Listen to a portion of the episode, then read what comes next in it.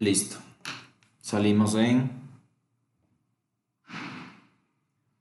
Hola, ¿cómo están? Bienvenidos a un nuevo capítulo de Al fin Soles. El día de hoy estamos con José, con Ama y a mí me llaman Chino.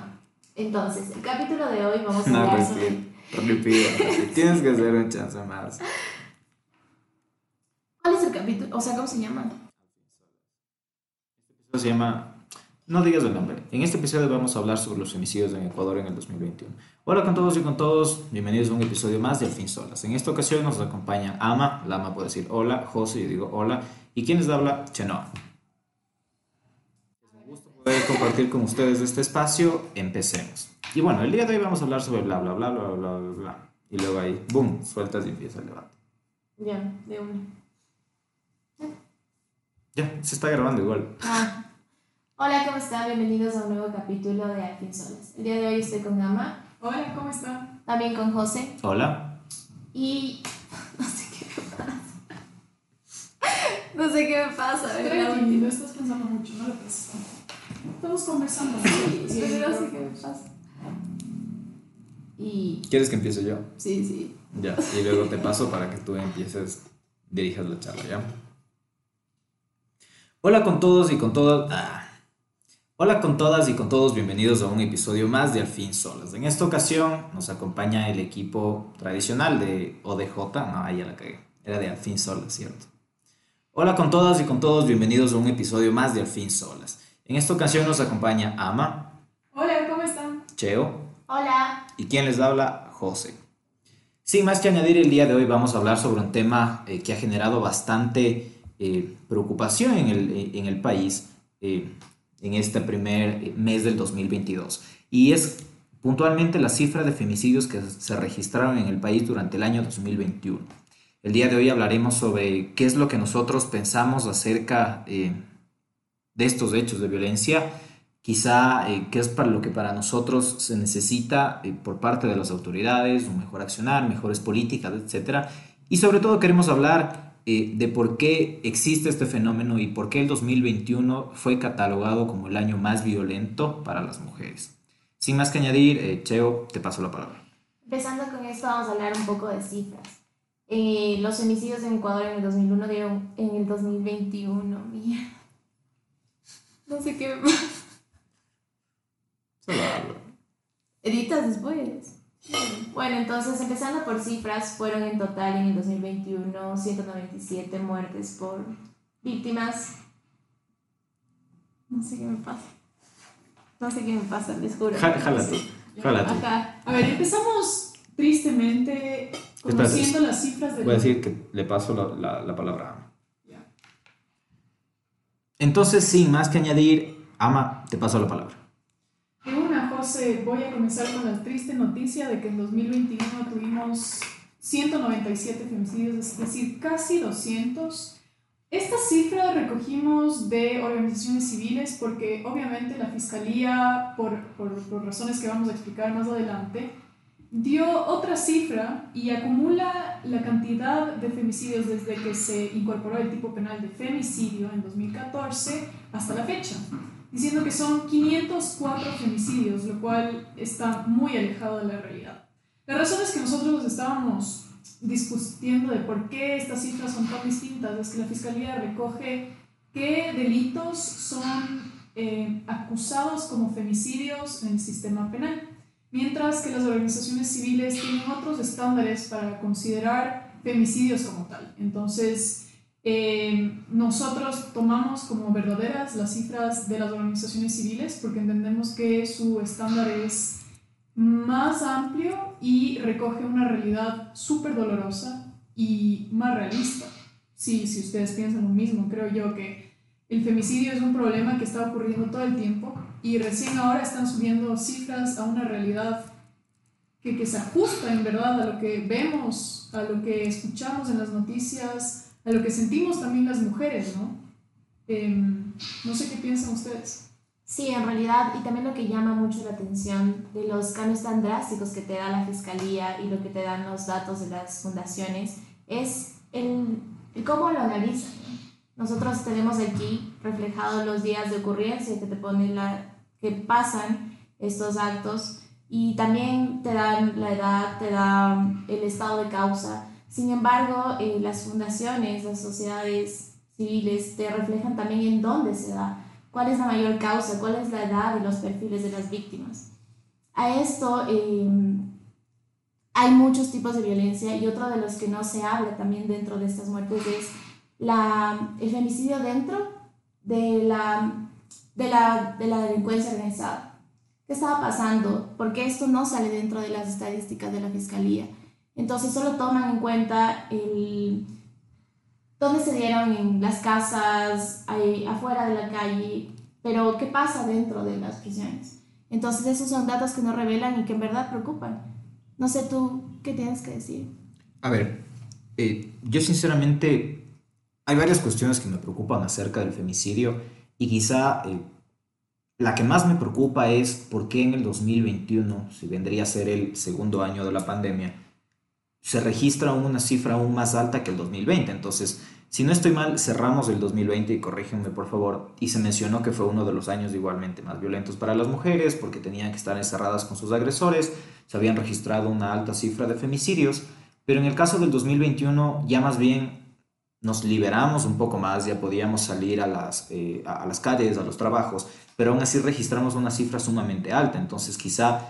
Eh, hay otras causas que pueden explicar esto, como por ejemplo, quizá eh, toda esta eh, inestabilidad emocional que puede ocasionarse a raíz de, por ejemplo, la falta de, empleo, eh, la pérdida de los trabajos, el regresar a la normalidad después de haber estado mucho tiempo encerrado que puede generar afectaciones dentro de los núcleos familiares y puede ocasionar episodios de violencia que derivan en los homicidios. Obviamente esto no es ningún tipo de justificación, pero creo que también algo que tenemos las cifras y todo bien y, para mi forma de de analizar esta cuestión, hace falta un estudio bastante profundo, dirigido por el Estado, con eh, actores privados, eh, para determinar cuáles son estas causas y de tal manera se genere una política pública adecuada destinada, no sé, a concientizar eh, o a aplicar la ley, que serían las dos medidas que se podrían aplicar en, este, en, esta situación.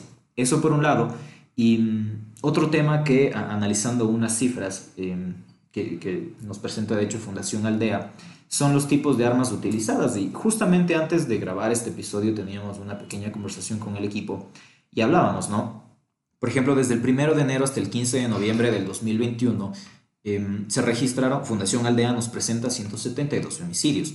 De estos, eh, las armas que se utilizan, digamos, 18% eh, de los casos fueron con armas blancas, el 48.8% por armas de fuego, el 12.2% por manos y cuerpo, el 12.2% por otros objetos y el 8.7% no se conoce.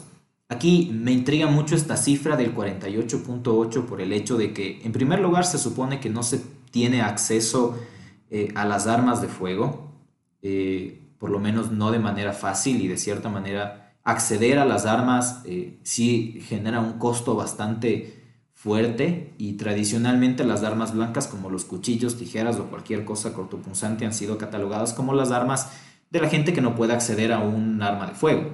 Entonces, eh, contrario, eh, muchos, yo he escuchado a muchas personas que mencionan que la mayoría de femicidios son, se utilizan las cosas que están en las casas, ¿no? Por ejemplo, un cuchillo o una piedra, me invento algo que encuentran, pero nos encontramos que son por armas de fuego. Entonces, eh, pónganse a pensar en este caso. ¿Qué pasaría en un entorno familiar donde el, esposo de una mujer eh, asesinada eh, tiene un arma de fuego, quizá la compró para planificar su, eh, el femicidio en este caso? Es un tema bastante preocupante. Y creo que tenemos las cifras, pero realmente no hay como un estudio bastante profundo, al menos yo no he visto un estudio bastante profundo encaminado a identificar de manera correcta estas causas. Y por ejemplo, lo que tú mencionas del crimen organizado es igual. Información sobre eso se desconoce y en el contexto de la violencia de las cárceles, porque la violencia no solo en las cárceles masculinas, la violencia también son en las cárceles de mujeres. ¿Qué está pasando ahí?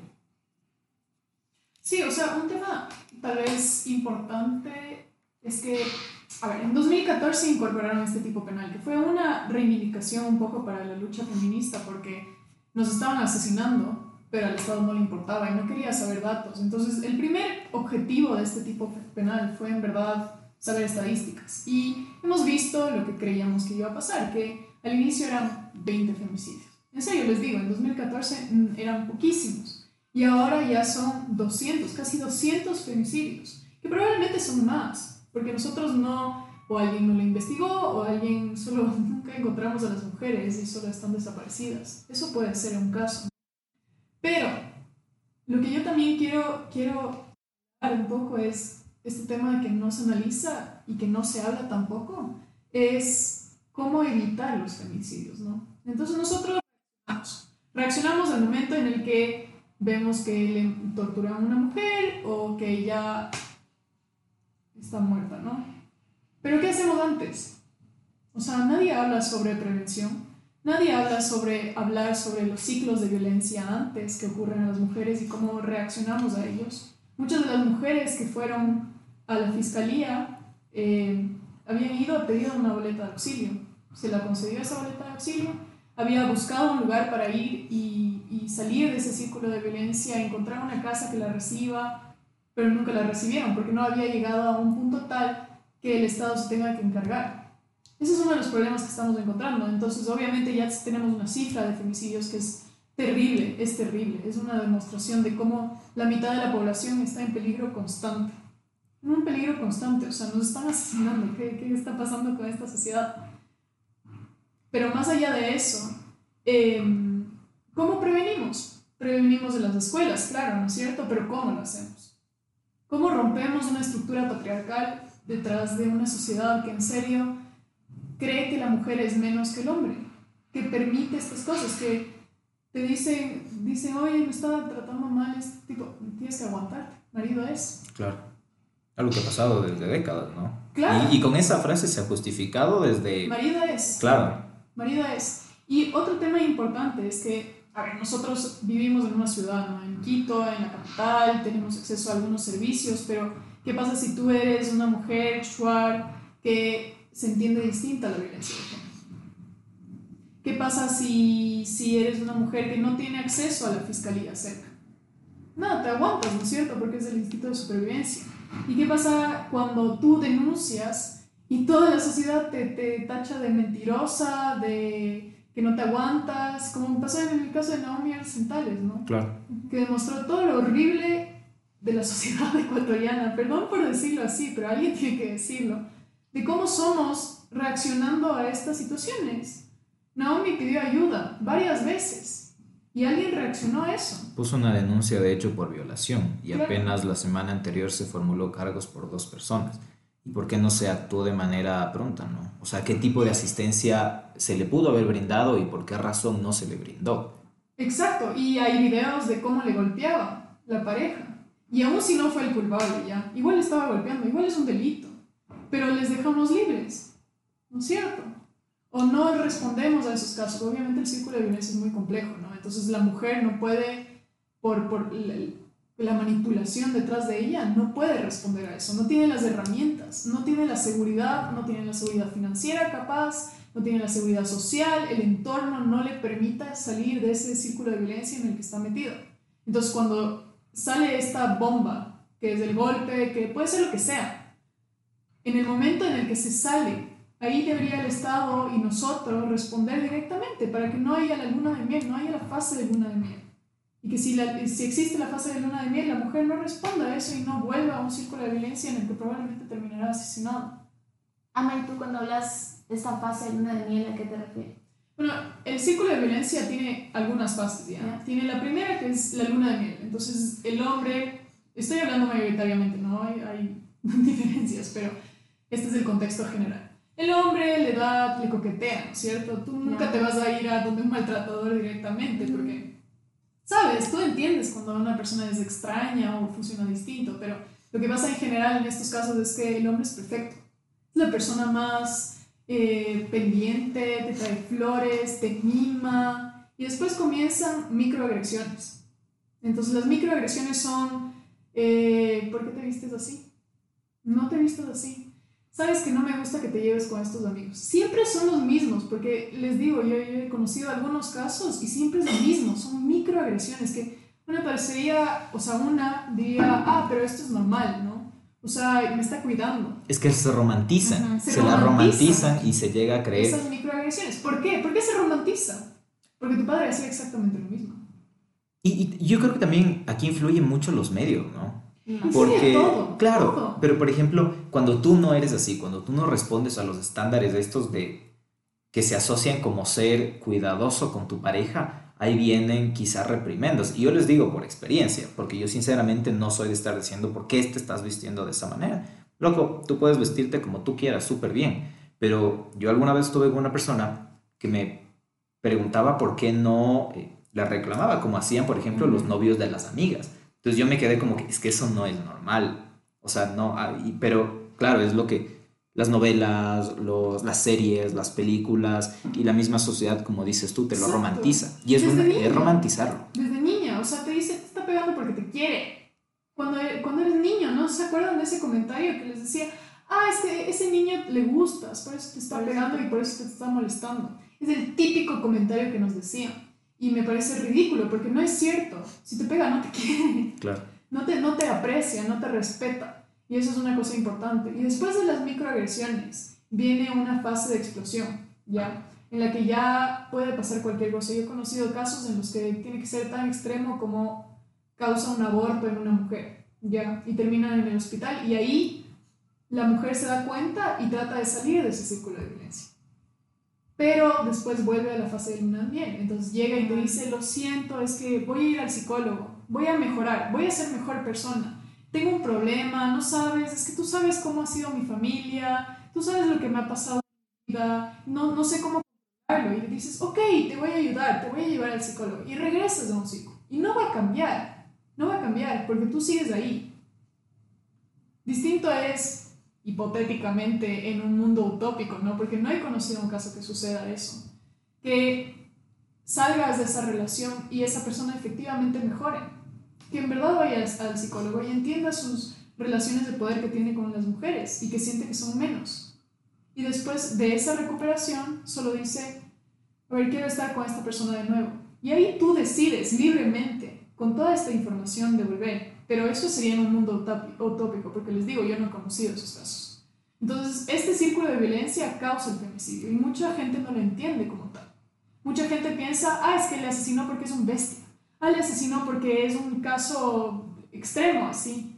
Pero no, es, sucede en todo lado. Microagresiones existen todo el tiempo, de todo el mundo. Llevando a los inicios de esto, lo que yo más me acuerdo del 2014, porque aún era una niña, entonces fue el boom de Karina del Pozo. ¿Por qué inició claro. todo esto? Entonces, era, y yo escuchaba las noticias, es que le mataron porque se fue solita a embriagarse. Con tres amigos. Con tres amigos. ¿Y quién se va sola? Entonces, me acuerdo que yo tenía 13 años y íbamos al, al, centro comercial con mis amigas y mi mamá, cuidado, porque esto te puede pasar si vas solita con más hombres. Entonces, solo llévate con mujeres, porque las mujeres son buenas. Y no, y los hombres son malos. Entonces pasa esto y después hay un choque de que empiezan a mostrar que en verdad no es tu culpa. Tú puedes estar en el supermercado, en, en el estacionamiento del supermercado, en tu casa caminando y vas a sufrir lesiones.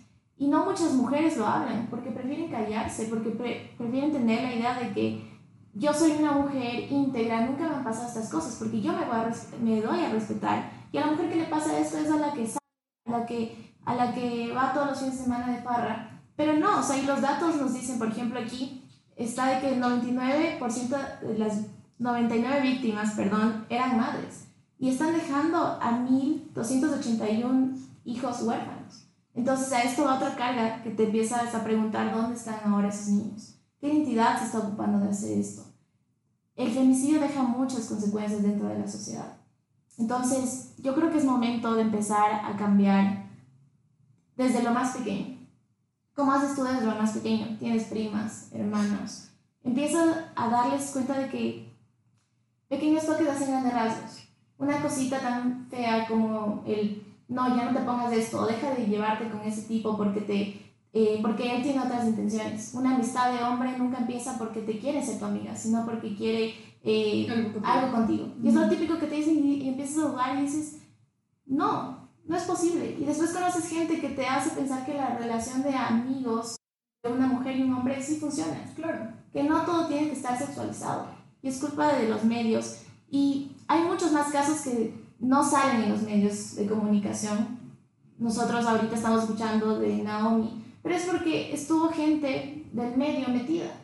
Pero hay muchos más casos que no se escuchan, más gente que no denuncia. Entonces va eso, va ese problema. Güey, y yo creo que también es bien complicado y es que hay muchos casos que nunca se llegan a descubrir.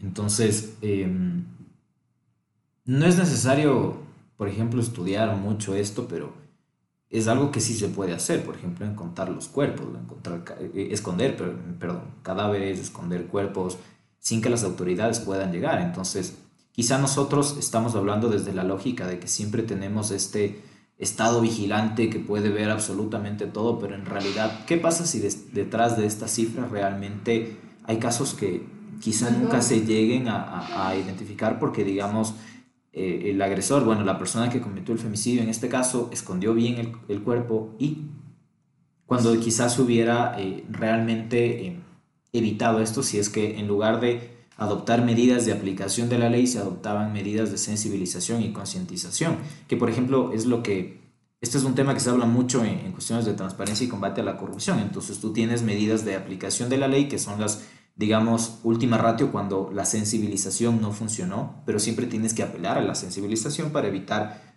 recurrir a la aplicación de la ley, que te implica mayores recursos, en muchos casos no tienes el, suficiente personal como para actuar de manera adecuada, pero entonces ahora fusionemos, mejor dicho, traslademos todos estos conceptos al caso del femicidio.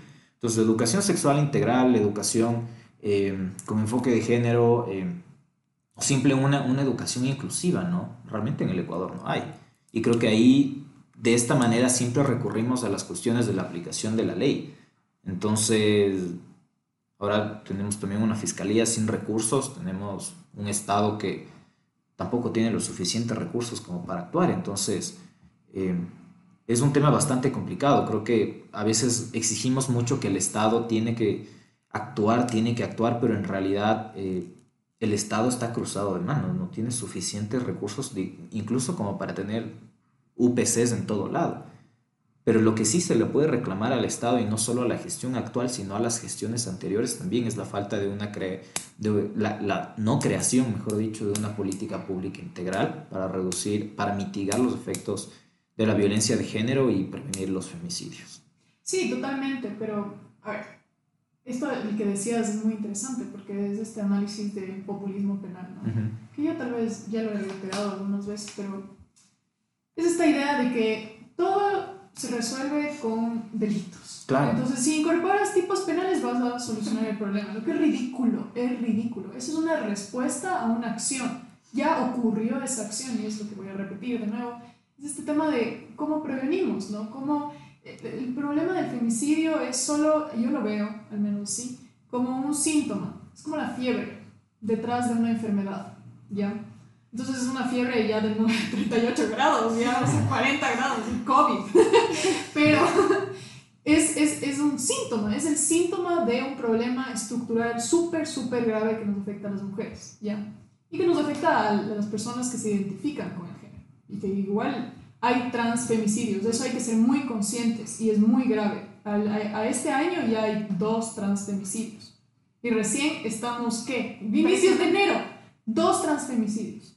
Eh, pero con eso quiero dejar esta última nota, que sí, necesitamos que el Estado se encargue de eh, investigar eh, femicidios, de sancionar por femicidio, y además de eso, necesitamos que el Estado en conjunto o sea, está la Asamblea Nacional, el Ejecutivo, todas las secretarías que correspondan, todos, todos tienen que encargarse de hacer esta política pública que tú hablas, pues. De en verdad tratar este tema como un problema estructural que tiene que ser tratado en las aulas, en las casas, hacer escuelas para padres. tiene que, en serio, tomarse como algo, un problema serio, porque es del 50% de la población, un poco más. No puede ser que solo consideremos como, como predominantes al otro 50%. Somos más, aparte, mujeres en Ecuador. Entonces, ¿por qué no es un tema tan importante? ¿Por qué el Estado no lo toma como algo serio? Y me refiero al Estado como el Estado en, conjunto, ¿no? Todas las entidades estatales. Y también todas las personas que componemos el Estado.